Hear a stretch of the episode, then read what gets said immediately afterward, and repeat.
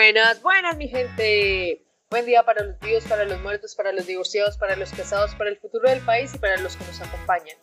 ¿Cómo van en este día? Mi nombre es Charin Melissa Barrera Bonilla, estudiante del Colegio Guillermo León Valencia, del grado 10-5, sección media, especialidad ciencia.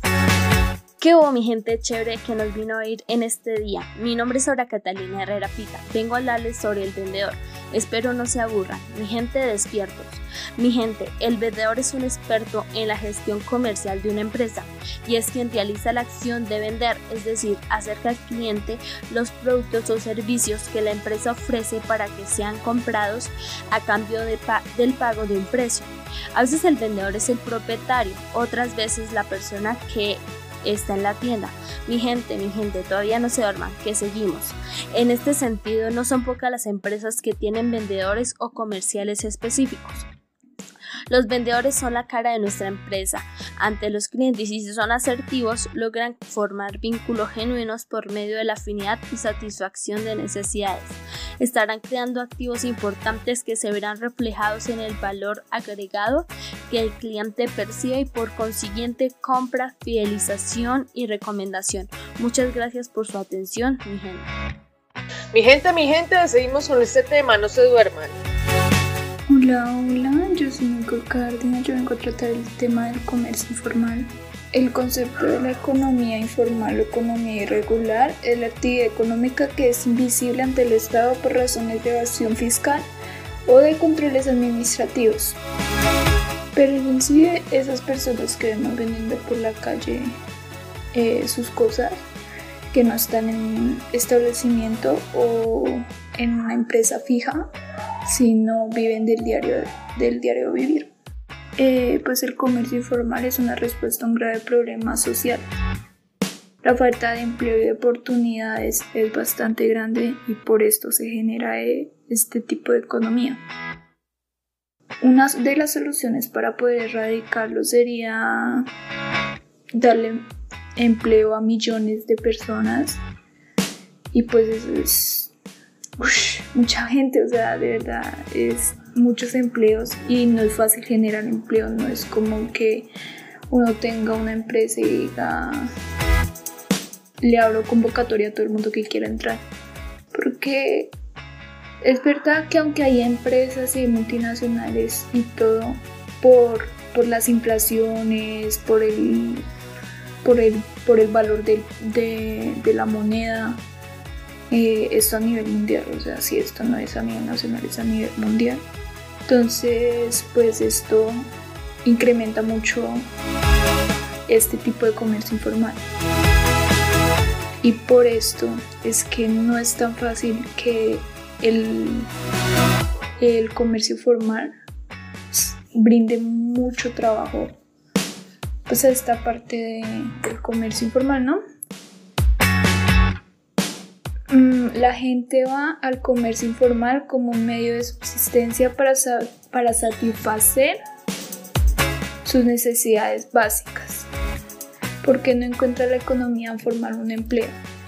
Esto es lo mismo que estábamos tratando antes.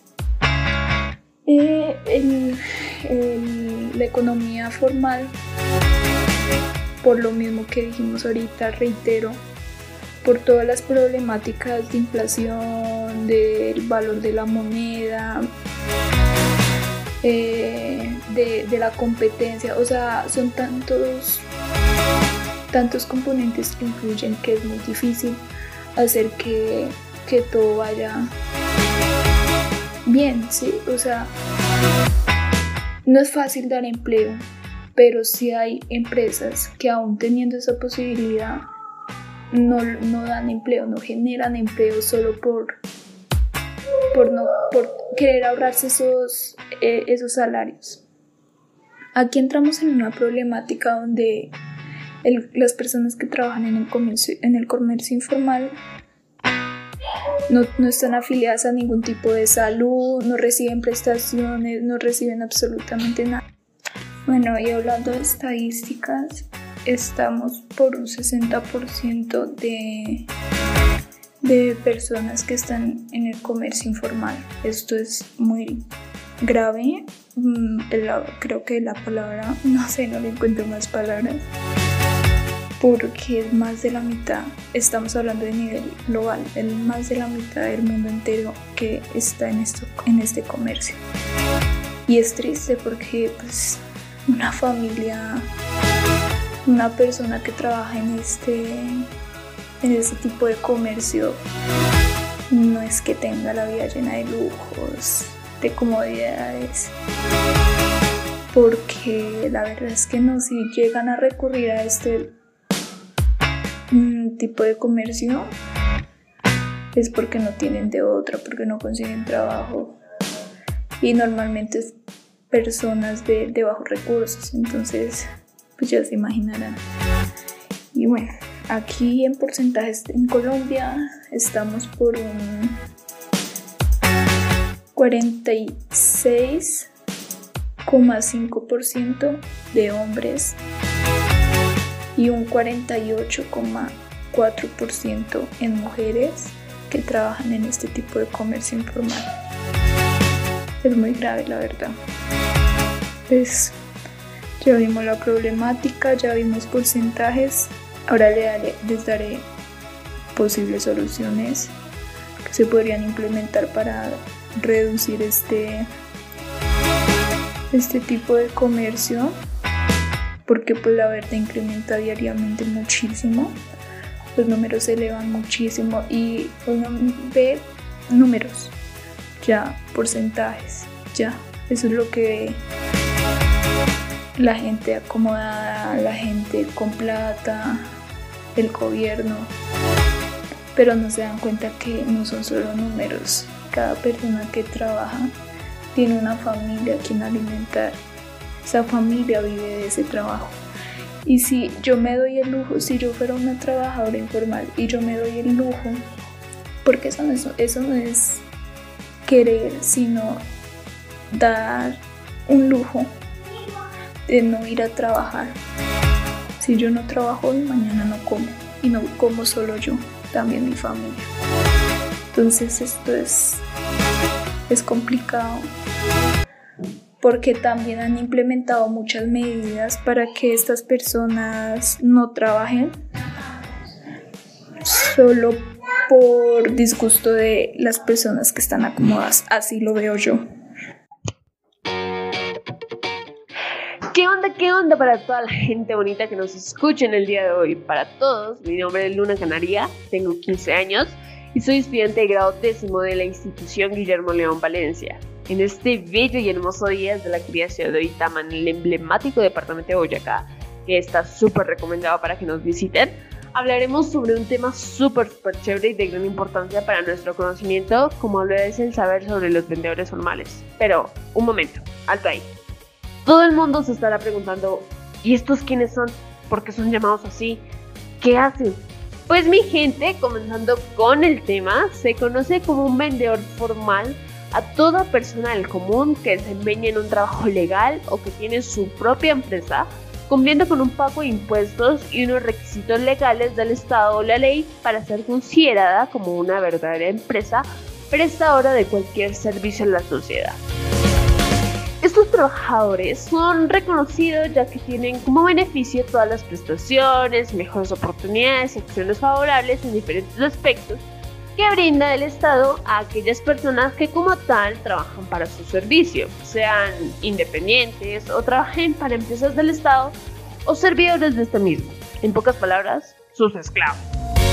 Se puede considerar como una pequeña dificultad que tiene el empleo formal, que es muy difícil, sobre todo en nuestro país Colombia, conseguir uno, puesto que al llegar a ser vacantes para trabajar en una empresa, la mayoría de personas no son aceptadas por diferentes inconsistencias en su currículo personal y laboral que puede que no sea beneficioso para la contratación en dicha empresa, puesto que siendo así las cosas, a la población no le queda otro remedio que ser empleadores informales, con muchas más obligaciones y pocas oportunidades de beneficios. En nuestro país, es considerada toda persona como vendedor formal o en pocas palabras como un trabajador que realmente valdría la pena.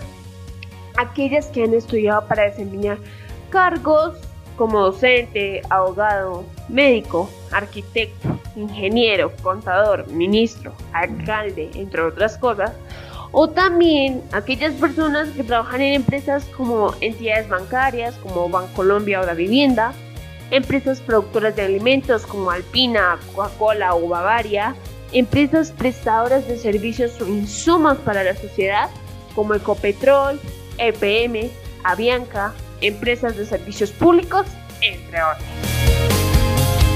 Más ajustadas a las reglas de la ley. Hoy en día todavía hay muchísimas, pero muchísimas dificultades en conseguir y mantener un empleo laboral en Colombia.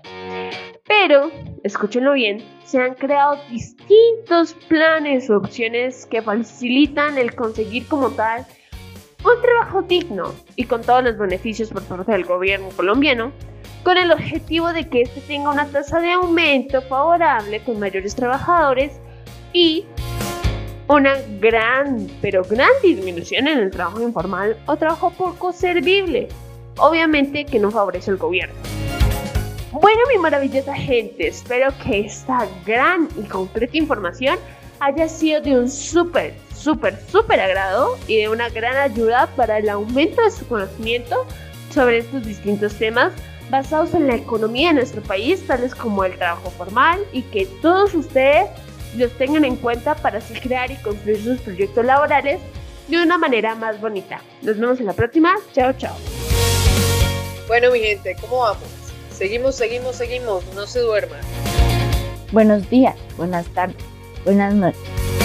En cualquier parte del mundo que se encuentren, mi nombre es Angelina Pitapuez.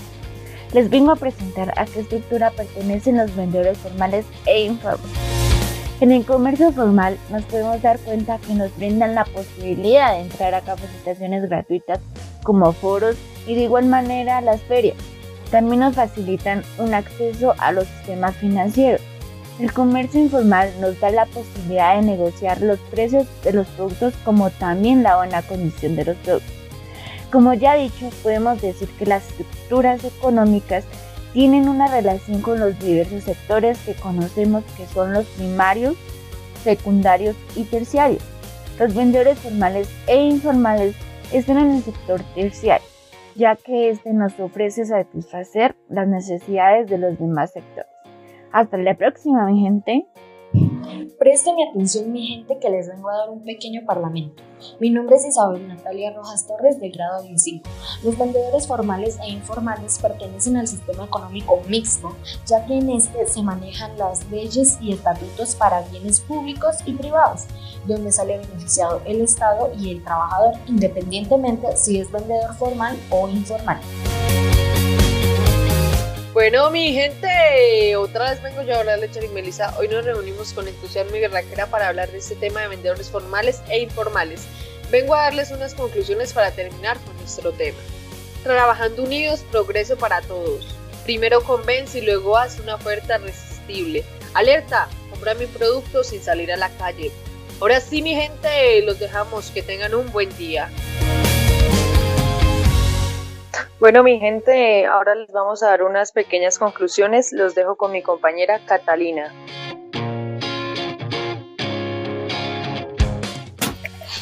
Bueno, mi gente, como dijo mi compañera, voy a dar unas pequeñas conclusiones. El vendedor es el que se encarga de dar a conocer el producto a la persona interesada, es decir, el cliente. Es el que representa a la empresa. Por un lado tenemos los vendedores formales y por otro los vendedores informales. Los vendedores informales son aquellos que no están amparados legalmente. Los vendedores formales, por el contrario, son los que cuentan con la aprobación legal y están regidos bajo las normas del comercio.